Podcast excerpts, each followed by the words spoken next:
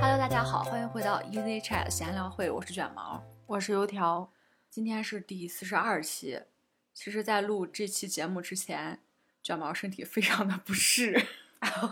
偏头疼。我不知道听众朋友中间有没有跟我一样经历的，我觉得应该绝大部分人都经历过偏头疼这件事情。就这玩意儿吧，轻微的时候就你就感觉你不舒服，嗯，但是不影响什么。我这两天就是属于那种非常严重的那种，重到你想拿个锤子把自己脑壳给敲开的那种，就非常疼。已经影响日常的生活和休息。对，然后说起来这个身体不适，还有最近我确实是经常往医院跑啊。我们今天就想跟大家来聊一聊到医院看病这件事情。提起来医院，你的第一感受是啥？很陌生，我没去过几次。其实，嗯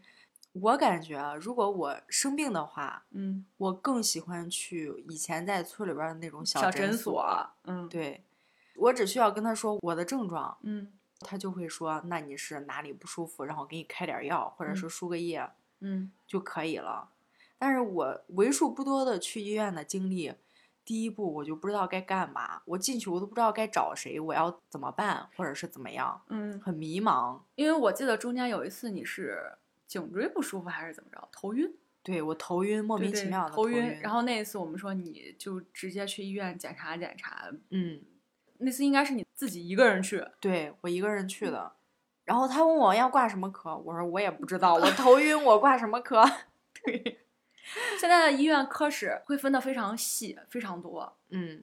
其实那次我感觉也就是随便查了查，嗯最后还是我自己决定的挂什么科，嗯是因为你们说头晕可能是颈椎引起的，嗯所以我就说那我就挂个看颈椎的吧，嗯就去了，他就给我掰了两下，他说嗯你先去拍个片儿，我拍完之后我就把片儿拿过去了，他看了看说嗯没啥事儿。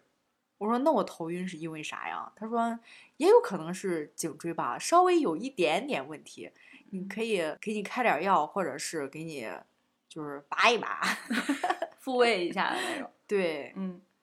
后来是拿了药回去了，但是其实那药真的没怎么吃，嗯就就是是莫名其妙的又好了。单单像咱自己说，就是跟医生说我头晕，嗯但是确实头晕会有很多引起的，就比如对说夏天来说，你可能中暑了，你也会头晕，嗯然后你颈椎不好也会头晕，或者还有一种就是耳石症啊，耳石症。就是什么你意思耳朵里边有一哦个保持平衡的那个小毛毛，哦就是大哦家说那个，嗯，然后那个小毛毛位置不对的时候，你也会头晕，会有很多很多种引起头晕的这个病因，对，但是嗯。他不能让我自己说病因啊，我不知道啊 所以你要去医院挂科室。 这个科室说你没问题，好，我就下一个科室。他就是要是排除法，还得对让你自己一个一个排除。说你这个头晕，还有一个大家都会有，但是你又不知道病症的，就是疼痛。就比如说我之前中间有一阵子，我跟你说我背疼，对，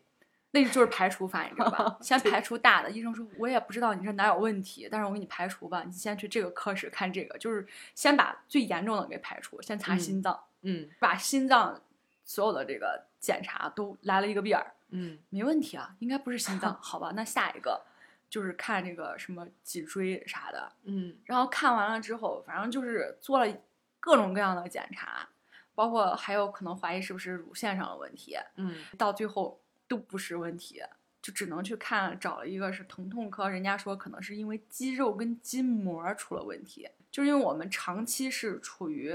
前部收紧的这个状态，对所以一直拉着你的后背，嗯，然后造嗯成你胸部的肌肉过于紧张。有可能会造成，有可能医生还是说这个有可能会造成你这个疼痛，不行我们试试，然后就这样试了试，明显感觉好很多。那就是对着症了。对，应该就是肌肉跟筋膜上的问题造成了疼嗯痛。对，看病难就难在这里，你不对知道哪里出了问题。嗯，就是你不知道你有什么问题的时候，其实内心是有一点点恐慌跟焦虑。关键是也没有人知道。对， 就像这种。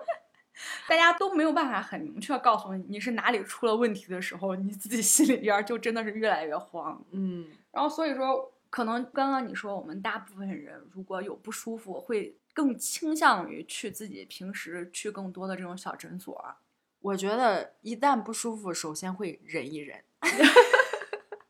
就看问题大不大。对，就是过个三五天再看，如果还是一模一样的问题，或者是又嗯加重的话，才会去想着去看个病、吃个药什么的。嗯，刚刚说起来，就咱们的这种普遍的讳疾忌医的这个情况啊，嗯我曾经问过我的一个医生的朋友，嗯，你们怕不怕看医生？他嗯们说我们一般会给自己先做一个诊断。 一般医生都是单科的，就是你嗯只对某一个专业， 对，那怎么诊断呢？ 就是我觉得我是什么。 其实他们很多 人跟我们是一样的，嗯就是他们也讳疾忌医，就是医生对自己也讳疾忌医。我感觉就是真的是，就是先观察几天，看他会不会好，嗯，不会好才会去采取措施。但是其实这是一个不好的习惯。然后那我从我的亲身经历讲一个吧，就是肠胃嗯炎。嗯嗯我之前是有一次也是急性肠胃炎，发嗯烧，一般小诊所都是说你不要吃饭，对，你就喝点那个糖盐水，肠胃炎最有效的就是饿着，对，不要吃饭，稍微饿一饿，嗯，等到能吃的时候吃流食，嗯什么喝点稀饭啥的，嗯大错特错这个东西。因为我那一次日常到小诊所包了药之后，它不太好，嗯晚上实在受不了了。那你晚上没有医生，诊所都关门了，你只能去医院挂急诊。嗯然后我去医院挂了急诊，之后大夫就跟我说回家吧。那时候我还发着烧呢，说用不用打退烧针？他说你这温度不用打，走吧，回去记住不许吃任何甜的东西。这么多年了，所有的就是那个小诊所医生都说要喝糖盐水，他说你你再喝一个甜的，你还会吐。那时候我才发现，就真的回家之后我就没有再碰所有甜的东西，包括那个稀饭，稀饭其实也属于甜的东西，对，你就喝淡盐水，或者是那种你知道有那种咸汤的汤料儿，嗯就是你冲嗯汤料喝都无所谓，但是不要碰甜的。就那天晚上我回去之后，很快我的烧就退了。你去小诊所，人家说喝糖盐水补充能量，其实你不能碰糖，那时候你就只嗯能碰盐。所以有一些东西真的，你你以为你长期以来下来是对的，但是你去看了真正专业的医生，真正对症的医生，你会发现就是你还是走了很多弯路才好了。有嗯可能就是自身好的吧，嗯，有可能就是误打误撞好的，对，所以从那之后，我记着那个肠胃炎不舒服的时候嘛，嗯或者你觉得你快要来肠胃炎的时候， 你记住，你千万不要吃甜的。因为我们俩是不知道为啥，其实都没吃任何奇怪的东西，嗯但是我们俩每年都要有几次肠胃炎。嗯，大大小小、轻轻重重的这种，对我一般都是轻症的，嗯不发烧，但是就是胃难受，嗯，自己吃点儿药， 饿一天然后就好了。但是这种都是很不好的做法。你如果真有不舒服，你就赶紧去看医生，嗯这是正确的做法。但是我知道我们绝大部分人真的就是讳疾忌医。尤其是刚刚你提到了，就是像现在咱们去看病的时候，经常会不知道挂什么科。这是最大的一个问题了。就像我前一阵子我去医院看病嘛，嗯去那个市里头的三甲医院看，它的科室那个综合型的大型医院，它的科室会划分的非常非常细。关键是那个科室名儿，你看完之后，那名儿你都看不懂， 你不知道你的这个症状，你要去看哪个科。我曾经有一次，就是我认为我要去看这个 A 科室，嗯，结果我到了之后，人家说你挂这个干嘛？你是长瘤子了吗？我说没有，然后我就是哪哪不舒服来查，他说那你应该挂那个科室呀、我说我当时在网上挂的号儿，就是从你们这个讲解来说，我觉得它它这个 A 科室包含了我看的部位，人家说、嗯，那包含的部位多了，这 A、B、C、D 都包含，但是你的这个症状你应该去看 B，所以我又又去挂了一个 B 的科室。我在想是不是我们没有弄清楚，其实医院是有一个专门来分我们这些病人的一个科室。它有一个导诊台，我觉得最起码得让一个医生来分吧。 它一般会有一个导诊台，我知道导诊，哦但是台呃导诊台一般都是护士，嗯，我上次去看病的时候，确实有人在我的旁边，嗯但但是他给不了我任何建议。嗯，那是因为咱们这个医院不行。 很多人为了方便是会在网上挂号嘛，就开始了那嗯嗯种什么掌上医院啊这一类的对方便大家的 APP。你比如说，你明天你想去看哪个科室，你嗯提前预约好你去看的时间，这样就是方便人家医生，也方便你自己的时间安排。然后这个时候就面临一个问题，就是选科室。那他 A P P 上是不是也有，就是推荐你选哪个科室？，对，它有它有一个那个导医的那个测试，嗯它会问你一系列的问题，嗯我试了三次，每一次给我推出来的课时都让我不知道他为什么会给我推这个课时。不是这个东西，它不太适合智能，嗯，对，它得要纯人工，它不要人工智能。这个智能自动推荐的这个课时，根本就跟我要看的那个课时八竿儿打不着的那种。对，现在的人工智能还达不到这种境界，就是特别是看病上面，它需要一个纯人工的人来给你判断。但是这种它又不可能二十四小时，可能往后它会把这个人工智能让它再智能一点儿，可能现在不是特别智能，对，满足不了大家选择导医台的这个需要。或者就是程序里面写的不够细呗，嗯，再把它做的细一点。收集的样本再多一些。 嗯，嗯，就反正现在你去看病，为什么不选择医院？就会感觉很麻烦，而且觉得自己不会。很可能是无效看病。你去嗯看了一场，你没发现什么有什么问题，然后医生给你开的药也没把你的病治好，嗯会有这种情况，就是不是那种特别明显的、特别大的病，小疼小痛的对小痛小痛，所以大家很多都会选择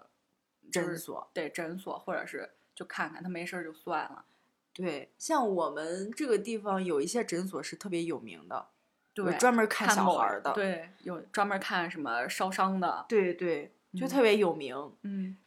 刚刚说到现在的医院基本都比较智能化，其实跟我们小时候的那个医院差距也还是挺大的。因为我记得我小时候，我外婆家旁边就是咱们这儿的这个中医院，嗯，然后我们小时候都会跑到那个医院里头去玩儿，因为那时候好像没有感觉那医院有不好呀或者怎么着，因为他医院那时候厅比较大，嗯，就是那里边儿好多小朋友就 都会跑去玩儿。那时候医院给我的感觉就没有像现在什么挂号儿，给人感觉就是每一个小科室都像一个小诊所，哦，就是你直接去排队看就行了。医生也是就问你哪儿不舒服呀、或者怎么着，给你开开药，就类似于小诊所。挂号应该是更方便的。对，现在是门类分得更清楚了。以前那种就感觉就像是现在说的全科医生，就是一个门诊，就是你们都 去，就都是那个一个人给你们干。这一个门诊，他先把这些所有的病人都到他这儿看，然后他给你分一下类，他能看的他看了，他看不了的，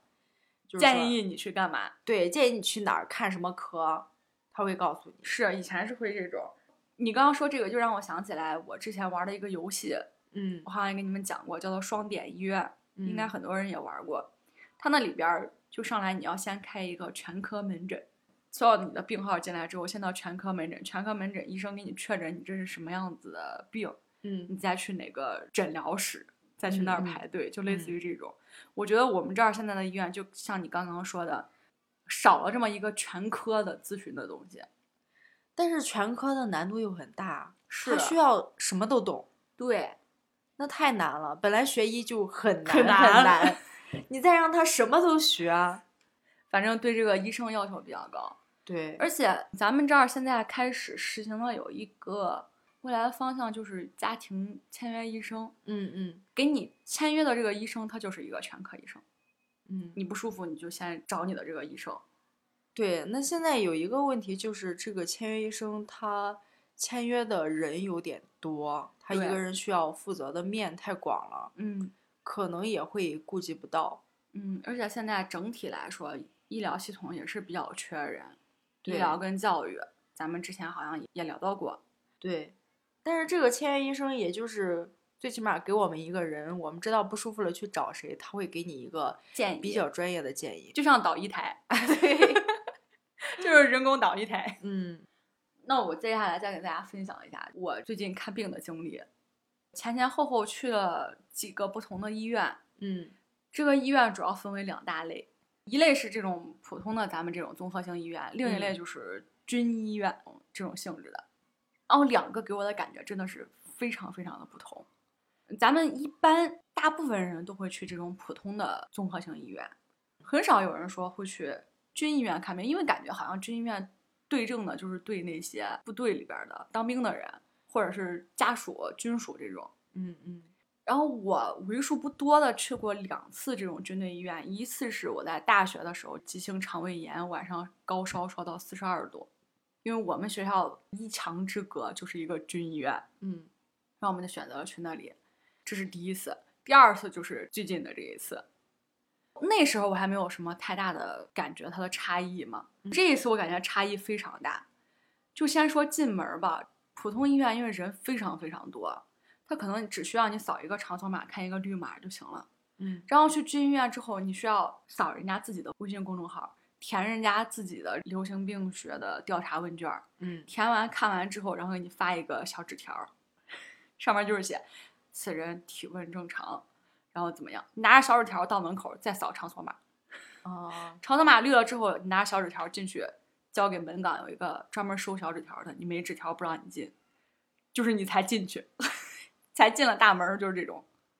人家这种就必须要防范的严密一点儿。对，我觉得就是嗯整体给你来说，很多道步骤那可能还有一个原因是他们这边儿人比较少，他可以，他允许有这么道这么多的道程序，对，嗯，因为普通的医院你搞这么多道程序，那门口都要堵死都了，多好长对。对，然后还有最大的一点不同就是，我当时在这两家医院看的都是同一个科室，嗯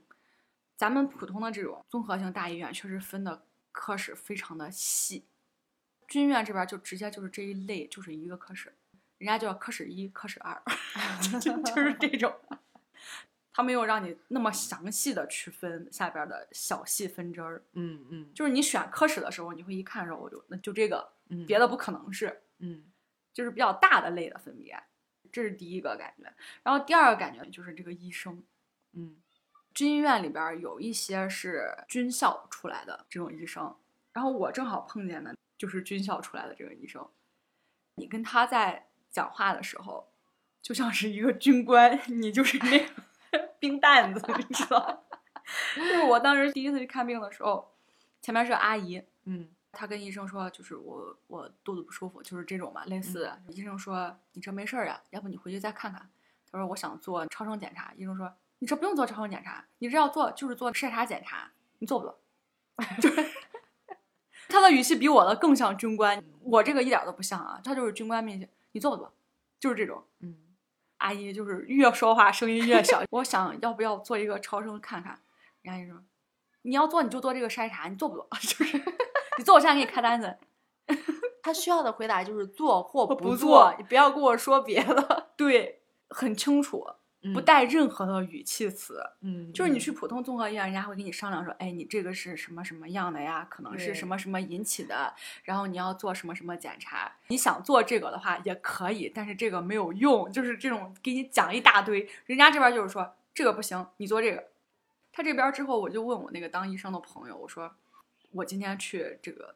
军医院看了之后，我感觉这差异实在是太大了。嗯然后我那个医生朋友回我了一句话，我快笑死了。当时说那是啊，那是因为人家牛呀，绝对不可能有人去这种军医院闹事儿。 但是我们不一样，我们普通医院，我们就是要搞服务。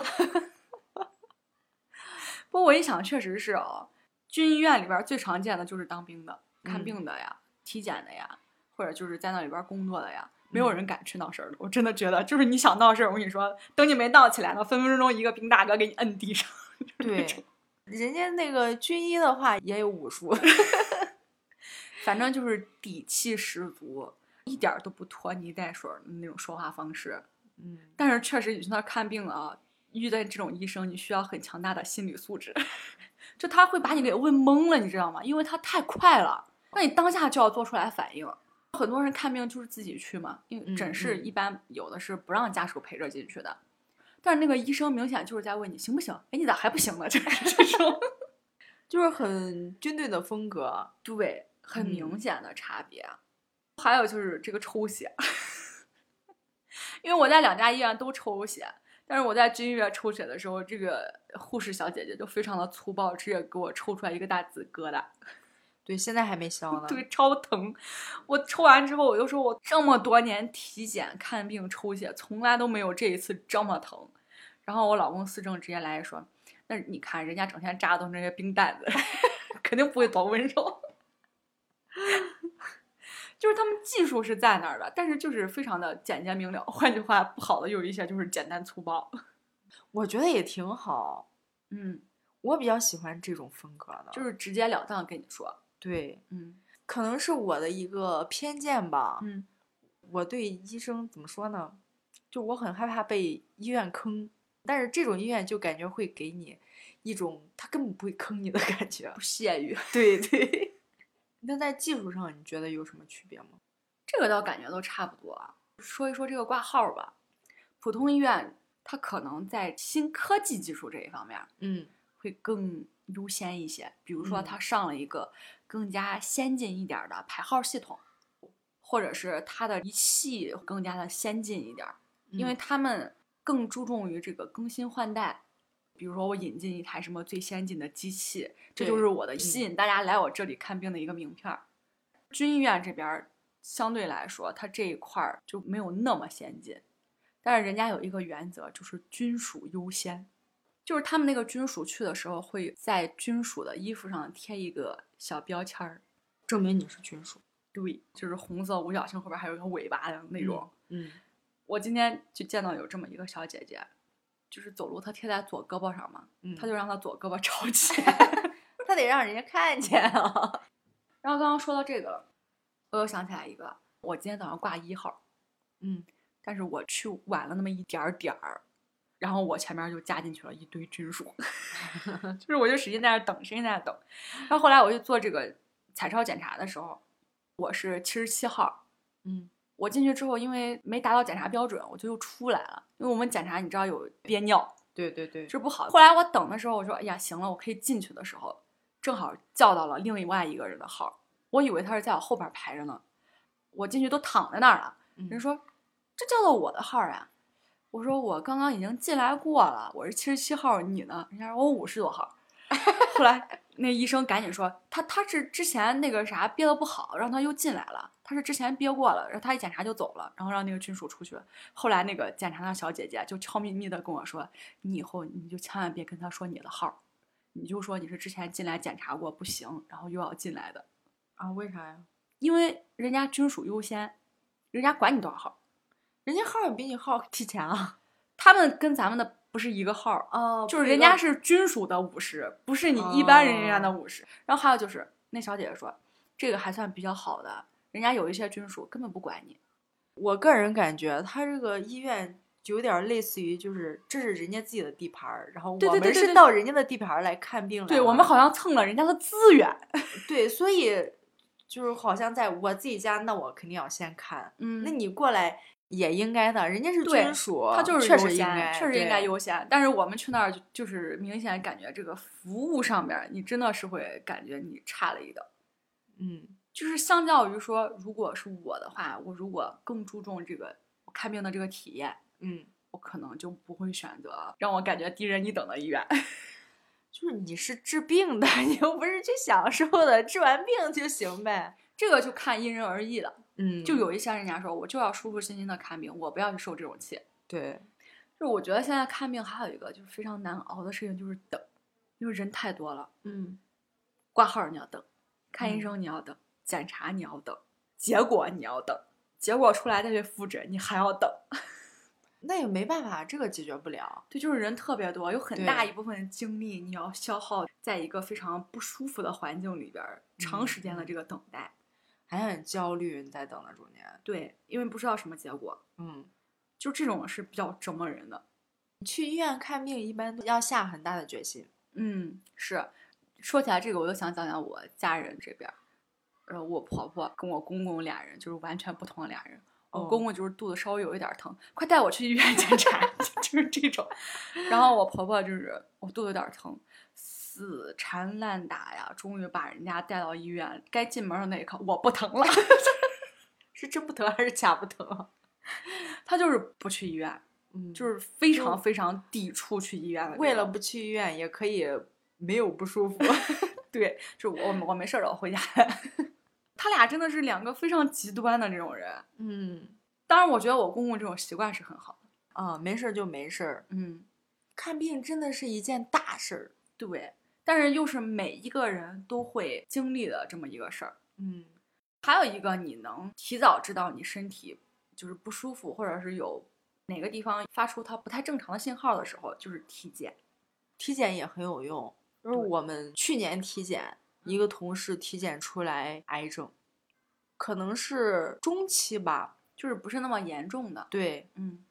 就嗯抓紧去住院了。嗯然后现在应该是没啥事儿了。嗯，体检的话是会提前发现一些讯号，就比如说你说你同事那个高血压，嗯，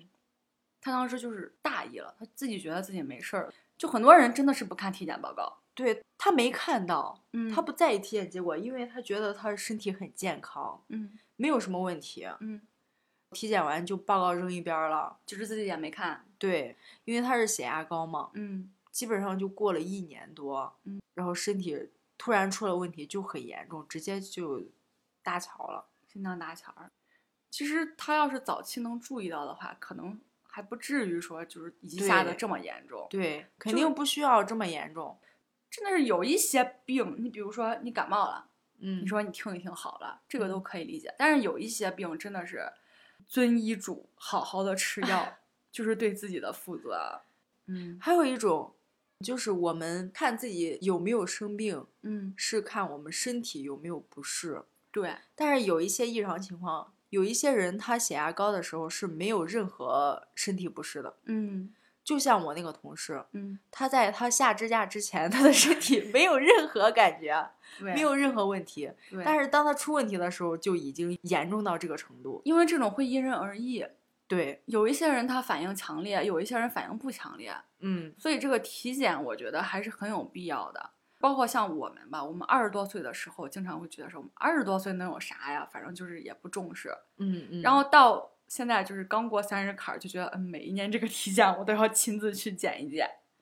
其实我们这个年龄，我观察了一下嗯，体检的时候好像男生的话会有比较多的脂肪肝，或者是尿酸高，嗯比较容易的引起痛风。嗯，然后女生的话好像有囊肿对，还有肌瘤、啊，就是这种不大甲不小的甲病状腺结节，对，对对对，甲状腺，我真的不懂这个到底是怎么引起的，这个也是治不好，也是要一直吃药调。嗯，反正就是这一些多多少少的小毛病，你会发现这个体检报告。不是在简简单单的一句话 或者几句话了，就是你的体检报告开始分为这几项要引起注意，这几项建议复查，然后这几项建议怎么着，就是你开始有不对的地方了。亮一堆红灯， 就是你的身体画了一个人体在这儿，你这儿这儿这儿这儿这儿这儿，嗯 就是都从头到脚都有毛病。 反正怎么着吧，我觉得大家还是重视体检，尤其是像上点年纪的这个长辈的话，建议是最好每年都去体检一下。对，真的需要。嗯哦，我忽然想起来，我觉得父母他们这一辈儿很多不习惯体检，可能是因为贵，是，就就是是不不他心便疼宜那个，钱。对他觉得他检完之后啥事儿没有，我不去检，这千八百块钱我不是就不用花了。对，就省了，嗯，因为正常一般的情况下都是没啥问题的。是但是我们体检的目的就是让他没问题。是啊， 我最近这个身体不适了之后，你就会发觉这个健康真的是很重要，尤其是我这两天头疼，那疼起来真的是太痛苦了。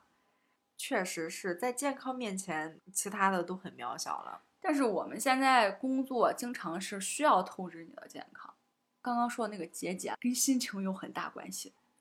我们现在内卷到了一定的程度，嗯真的是别人在推着你走了，嗯你没有办法不焦虑，不可能你说啊我就不焦虑，我就反内卷，你反不动啊。对，一己之力嘛没有任何的波澜，对，但是我们可以疏解。其实我发现，有的时候你把你那个焦虑给说出来之后，可能就会减少很多的焦虑。但是我身边有这样一个人，他没有跟我说我一件高兴的事情，嗯都是在说生活中的各种困难。嗯，我就觉得你哪怕跟我说一件的让我 开心，哪怕给我讲个冷笑话呢， 嗯，就别这样， 别这样一直给我搞这种。还有很多人是会有那种情况，属于二选一的一个选择，嗯，既不想选 A，也也不想想选 B B，然后要问我怎么办，我说你要么选 A，要么选 B 啊，都不行。 那你问我干嘛呢？ 我自己的这方面儿就是有一些工作上让我很烦躁的事情，嗯嗯，我就找一个人说一说，就吐槽一下，说一说，对其实就好了。 等这件事情再发生的时候，它让我的焦虑或不开心的程度就会下降。因为你在适应，对，你就在这种习惯，嗯你就会觉得说，哎，不就这么，就对上一次就是怎么着， 嗯嗯嗯，就这样。我之前听有一个博主，他说到有一段儿话吧，我还是受到嗯嗯很大程度的启发。他说，你一个人的这个快乐程度，不取决于你的天花板在哪儿，嗯，取决于你的地板在哦哪儿。对，你可能本来天花板就在这儿，但是你无限的把你的地板往下降，所以你的快乐空间就越来越大，就是这种。他说，人活的就是一个空间。嗯，嗯，其实就是咱说的，不断提高你的这个心理的承受能力，增加满足感，是你满足于现状，其实并不是一件坏的事情。从一方面来讲，我们既不能左倾，也不能右倾， 你对不能一点儿也不满足，你也不能一点都也不很。上进对对对，一个合适的区间，对， 那行，那咱们今天关于看病的这个经历就暂时跟大家分享到这里。我也不想再跑医院了， 我也累了，就这种。也祝大家身体都健健康康的。平时多分享吧，注意快乐和不快乐都分享。 对对，如果你们有什么开心的事情或者是不开心的事情想吐槽的话，你们也可以给我们留私信。嗯嗯嗯，把我们当成树洞也可以。那行，那我们今天就跟大家分享到这里，我们下期再见，拜拜拜。